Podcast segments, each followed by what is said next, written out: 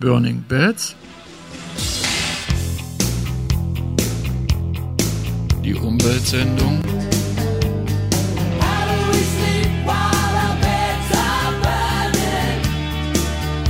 bei Radio Dreieckland.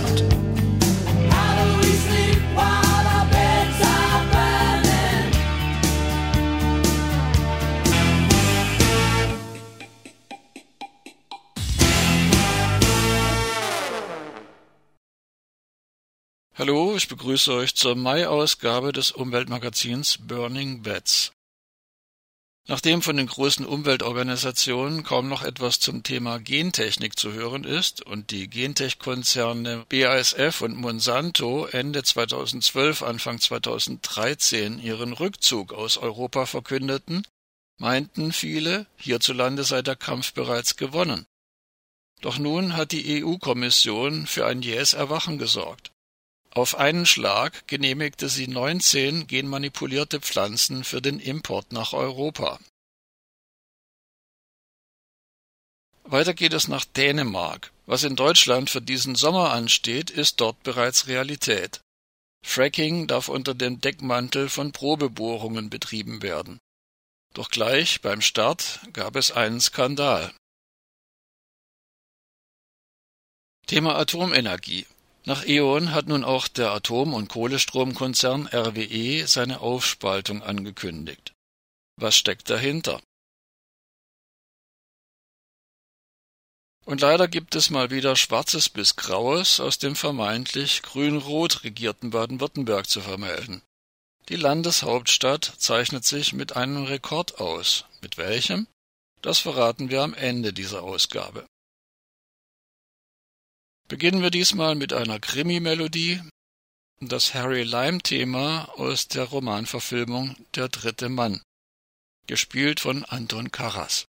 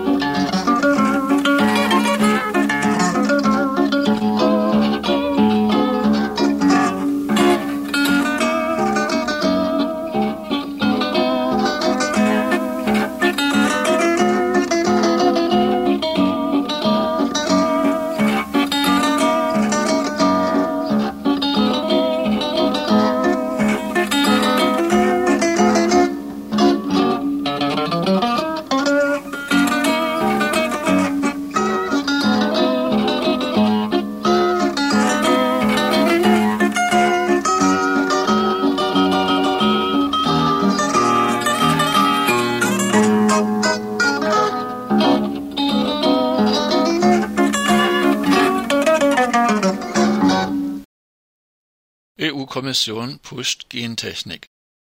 19 genmanipulierte Pflanzen wurden zugelassen. Die EU-Kommission genehmigt die Einfuhr von 19 genmanipulierten Pflanzen, darunter verschiedene Sorten von Genmais, Gensoja, Genraps, Genbaumwolle und Gennelken. Die Konstrukte dürfen als Futter und teils auch in Nahrungsmitteln eingesetzt werden. Die Zulassung gilt für die Vermarktung, jedoch nicht für den Anbau in Europa. Die Genpflanzen gehen auf das Konto von US-Konzernen sowie der deutschen Konzerne BASF und Bayer. Die mit der Gentech-Industrie verfilzte europäische Zulassungsstelle EFSA deklarierte die 19 genmanipulierten Pflanzen als, so wörtlich, unbedenklich. Weder die EU-Staaten noch die EU-Ausschüsse hatten laut Kommission mögliche Stellungnahmen für oder gegen die Einfuhr eingereicht. Die deutsche Bundesregierung hätte die Entscheidung der EU-Kommission im Vorfeld verhindern können. Sie blieb aber in Deckung und die Mainstream-Medien berichten nicht über die Auswirkungen der, so offiziell, deutschen Enthaltung. Schwarz-Rot spielt bei der Durchsetzung der Gentechnik in Deutschland nach dem Vorbild der rot-grünen Vorgängerregierung unter Gerhard Schröder über Bande, so der entsprechende Ausdruck im Billard. Die Zulassung der genmanipulierten Pflanzen ist auf einen Zeitraum von zehn Jahren beschränkt.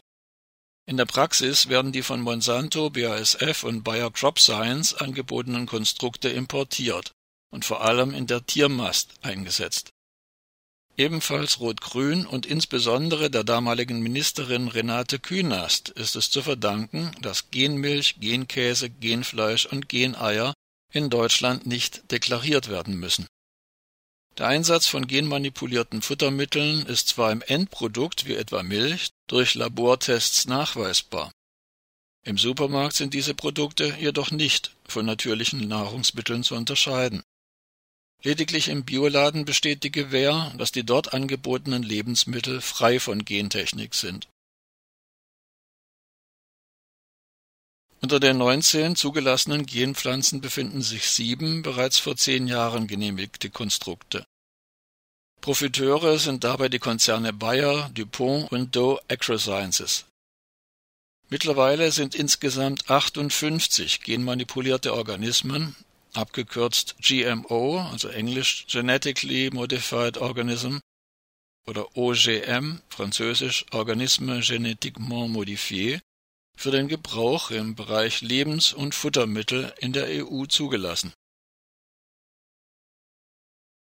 Eine durchaus von den Gentech-Konzernen erwünschte Nebenwirkung des Imports von Genpflanzen nach Europa ist die damit unweigerlich verbundene Ausbreitung von Genkontaminationen. Wir berichteten zuletzt im Oktober 2014 hierüber. Die unkontrollierte Ausbreitung von genmanipulierten Pflanzen wie etwa Raps birgt das Risiko, dass die ursprüngliche biologische Vielfalt der Nutzpflanzen unwiederbringlich zerstört wird. Dabei sind sich Wissenschaft und Politik, letztere allerdings nur verbal, darin einig, dass die Biodiversität geschützt werden muss doch obwohl sich infolge der rücksichtslosen Praxis internationaler Gentech-Konzerne die Genkontaminationen weltweit ausbreiten, bleiben die sogenannte Bundesumweltministerin Barbara Hendricks und Bundesagrarminister Christian Schmidt hiergegen untätig. Verbal gibt sich die schwarz-rote Bundesregierung allerdings als Gegnerin des Anbaus von genmanipulierten Pflanzen in Deutschland. Angeblich wird ein nationales Verbot ausgearbeitet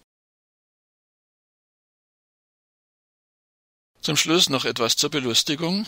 EU-Kommissionspräsident Jean-Claude Juncker erklärte am 15. Juli 2014 zu Beginn seiner Amtszeit, Zitat, ich beabsichtige auch, die Rechtsvorschriften für die Zulassung genetisch veränderter Organismen zu überprüfen. Aus meiner Sicht ist es einfach nicht richtig, dass die EU-Kommission nach den geltenden Vorschriften rechtlich gezwungen ist, die Einfuhr und Verarbeitung neuer Organismen zu genehmigen obwohl eine klare Mehrheit der Mitgliedstaaten dagegen ist.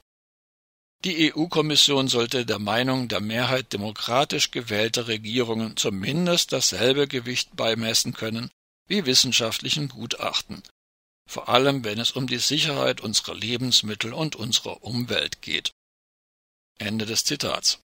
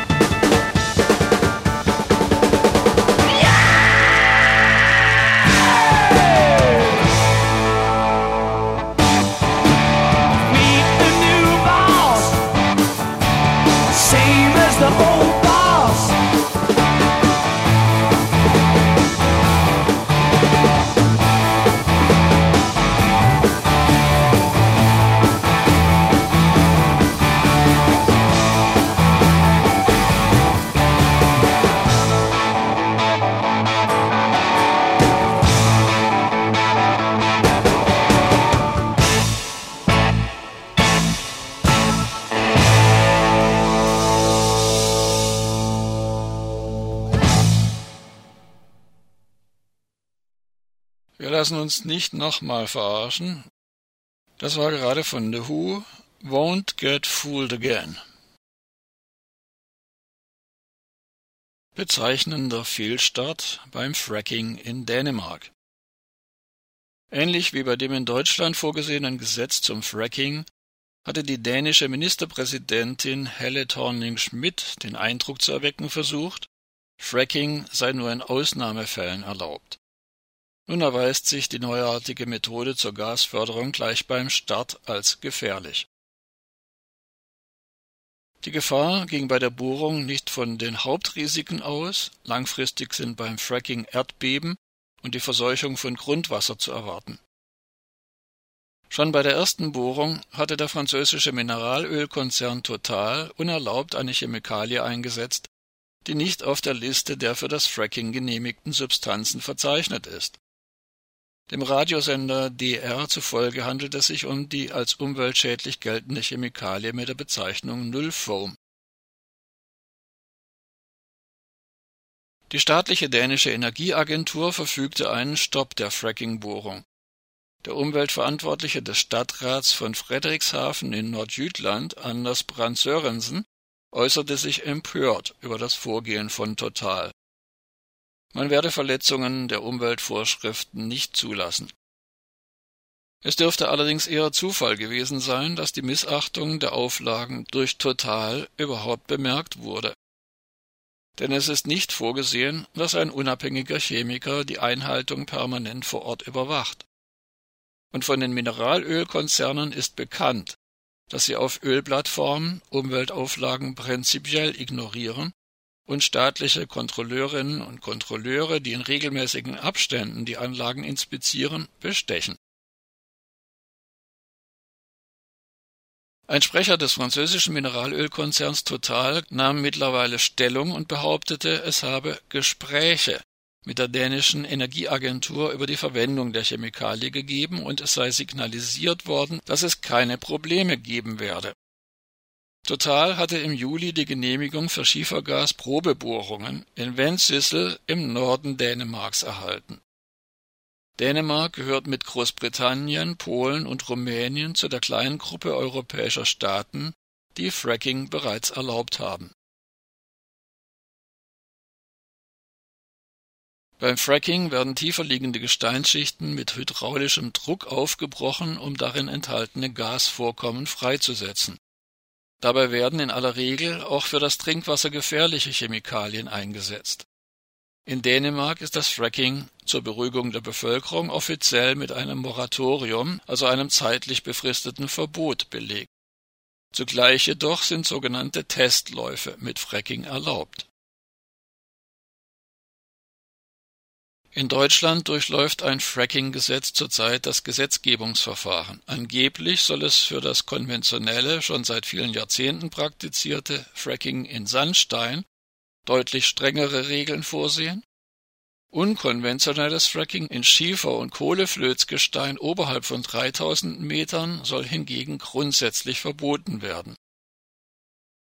Allerdings sind in das Gesetz Schlupflöcher eingebaut, die das Fracking unter dem Deckmantel von Probebohrungen erlauben.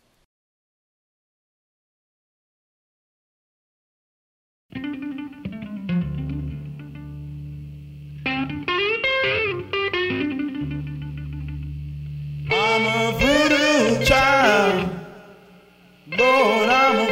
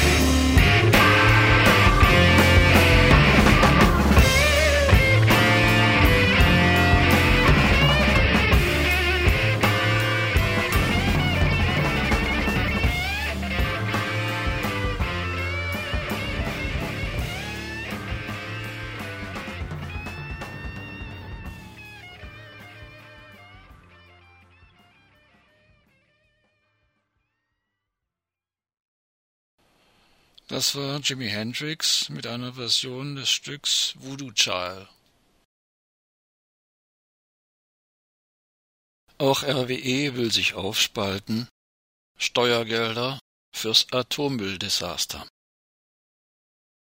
Nach E.ON hat auch der Atom- und Kohlestromkonzern RWE seine Aufspaltung angekündigt. Aus der Sicht der Anti-AKW-Initiativen zeichnet sich damit immer deutlicher ab, dass die Atomstromkonzerne nicht bereit sind, die Folgekosten des 50-jährigen Atomenergieabenteuers zu bezahlen. Allein die Personalkosten für die Bewachung eines deutschen Atommüllendlagers für den mindestens erforderlichen Zeitraum von einer Million Jahren lägen bei über 400 Milliarden Euro. Derzeit liegt nach unbestätigten Angaben die von den vier Atomstromkonzernen E.ON, RWE, Vattenfall und EnBW gebildete Rücklage für die sogenannte Entsorgung des Atommülls bei 35,8 Milliarden Euro doch diese Summe steht lediglich auf dem Papier in verschiedenen Rubriken der Konzernbilanzen. Die fraglichen knapp 36 Milliarden Euro wurden von den sogenannten Großen Vier gewinnbringend in Mobilfunkunternehmen und andere profitträchtige Sparten investiert. Die Rückstellungsmilliarden werden jedoch nach einer Konzernpleite, Beispiel Enron, nicht mehr zur Verfügung stehen, wenn sie nach einem realen Atomausstieg in Deutschland eingesetzt werden sollen. Im März 2015 wurde bekannt, dass ein Gutachten im Auftrag der Bundesregierung zu dem Ergebnis kam, dass im Falle einer Insolvenz alles verbleibende Kapital ausnahmslos zum haftenden Unternehmensvermögen zählt, Zitat, mit der Folge, dass andere Gläubiger darauf zugreifen können. Ende des Zitats. Das Gutachten kommt daher zum Ergebnis, wiederum Zitat, die Kosten, die im Wege der Entsorgung und Stilllegung anfallen würden, müsste dann der Bund tragen. Ende des Zitats. Das beste Beispiel hierfür ist der britische Atomstromkonzern British Energy, der nach der Privatisierung der Thatcher-Ära im Jahr 2002 pleite ging die Rückstellungen für sämtliche britische Atomkraftwerke hatten sich damit in Luft aufgelöst und die Regierung musste einspringen. RWE hatte bereits am 4. März 2014 ein horrendes Nettoergebnis von minus 2,8 Milliarden Euro bekannt geben müssen. Nach eigenen Angaben arbeiten 20 bis 30 Prozent der RWE-Kraftwerke nicht einmal kostendeckend der Aktienkurs von RWE ist zwischen 2008 und 2013 um über 70 Prozent gesunken, bei E.ON waren es in diesen fünf Jahren sogar fast 75 Prozent. Auch E.ON und EnBW schrieben in den vergangenen beiden Jahren rote Zahlen. Um die verlustträchtige Atom- und Kohlesparte loszuwerden, kündigte E.ON bereits im Dezember 2014 die Ausspaltung an Wegen der sinkenden Preise für seinen Strom aus Kohle- und Atomkraftwerken hatte E.ON bis dato einen Schuldenberg von 31 Milliarden Euro aufgetürmt. Angeblich will sich E.ON ohne die Atom- und Kohlesparte in einen grünen Konzern verwandeln. Doch tatsächlich geht es E.ON darum, die Verpflichtung abzuschütteln, finanziell einen Teil zur Bewältigung der gigantischen Erblast der Atomenergie beizutragen die angeblich 14,6 Milliarden Euro an Rückstellungen in den E.ON-Bilanzen sollen in den abgespaltenen, damit der Pleite überantworteten Konzernbereich verbucht werden. Nun hat RWE-Vorstandschef Peter Therium auf der Hauptversammlung am 23. April in Essen verkündet, Zitat, Sollten sich die Marktbedingungen weiter verschlechtern, behalten wir uns eine Aufspaltung vor. Ende des Zitats. Die wendländische Bürgerinitiative Umweltschutz Lüchow-Dannenberg, eine der tragenden Säulen des Widerstands gegen das Endlagerprojekt Gorleben, wertet dies als indirektes Eingeständnis, dass auch RWE nicht bereit ist, die Folgekosten des 50-jährigen Atomenergieabenteuers zu bezahlen. Wolfgang Ehmke, Sprecher der Bürgerinitiative, fordert daher, dass die 35,8 Milliarden Euro, die die sogenannten Großen Vier für den Rückbau der Atomanlagen und für eine Endlagerung in ihren Bilanzen ausgewiesen haben, Zitat, in einen öffentlich-rechtlichen Fonds eingezahlt werden. Weiter im Zitat Bei einer Ausspaltung der Konzerne zwischen konventioneller Stromerzeugung und erneuerbarer Energie ist das Geld wie in einer Bad Bank weg, warnt Imke. Die Wendländische Bürgerinitiative weist außerdem darauf hin, dass die Entscheidung für oder gegen einen öffentlich-rechtlichen Fonds Konsequenzen für den nach wie vor inoffiziell gesetzten Standort Gorleben hat. Zitat Bekanntlich sperren sich die Konzernchefs dagegen, eine vergleichende Endlagersuche zu finanzieren. Sie wollen es billig und halten deshalb gegen alle wissenschaftliche Vernunft an Gorleben fest, weil dort schon 1,6 Milliarden Euro investiert wurden. Ende des Zitats. Hinzu kommt die Forderung der Anti-Atom-Bewegung, dass die Atomstromkonzerne die gesamten Kosten für die nuklearen Hinterlassenschaften tragen müssen. Denn der Betrag von knapp 36 Milliarden Euro deckt nur einen kleinen Bruchteil der Kosten, die auf mindestens 40.000 zukünftige Generationen zukommen werden.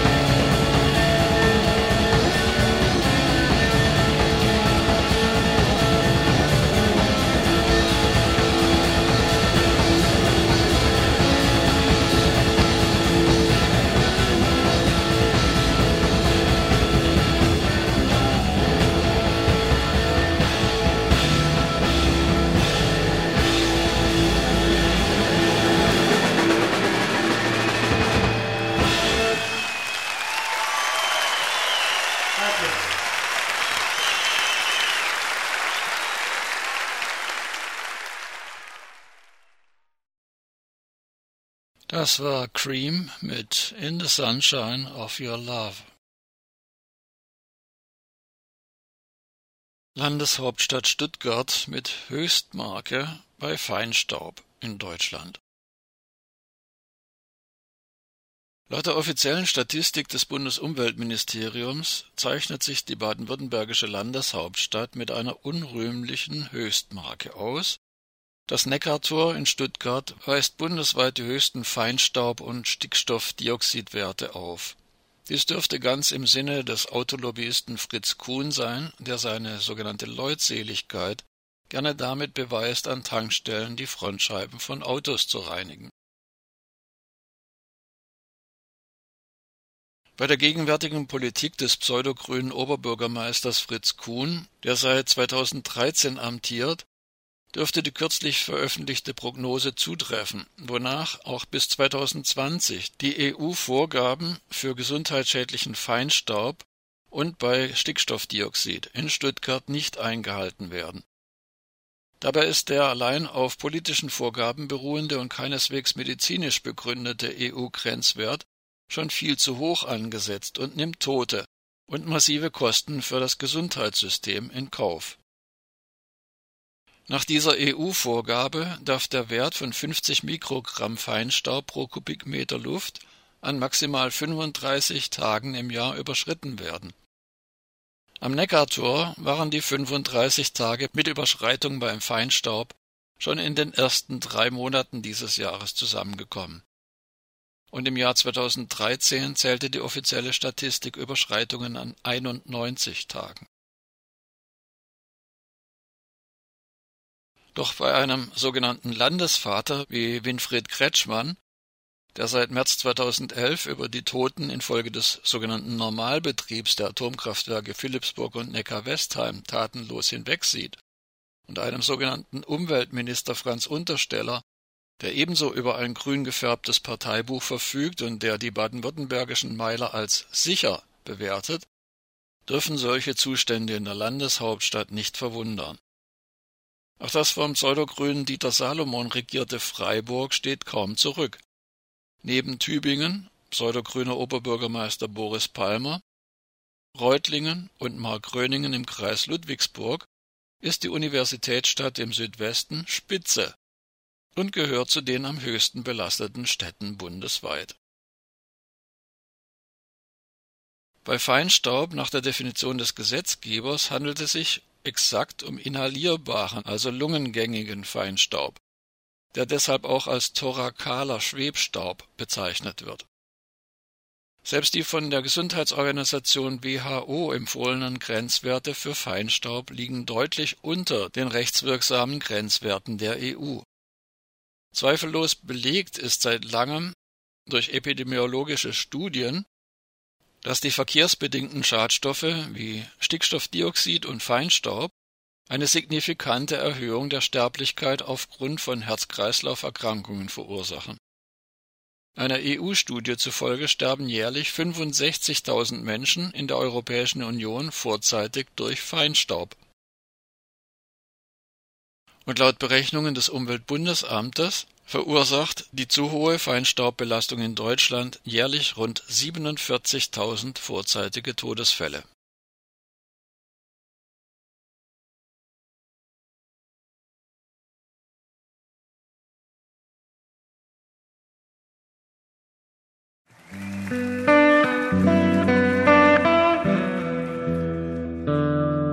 Musik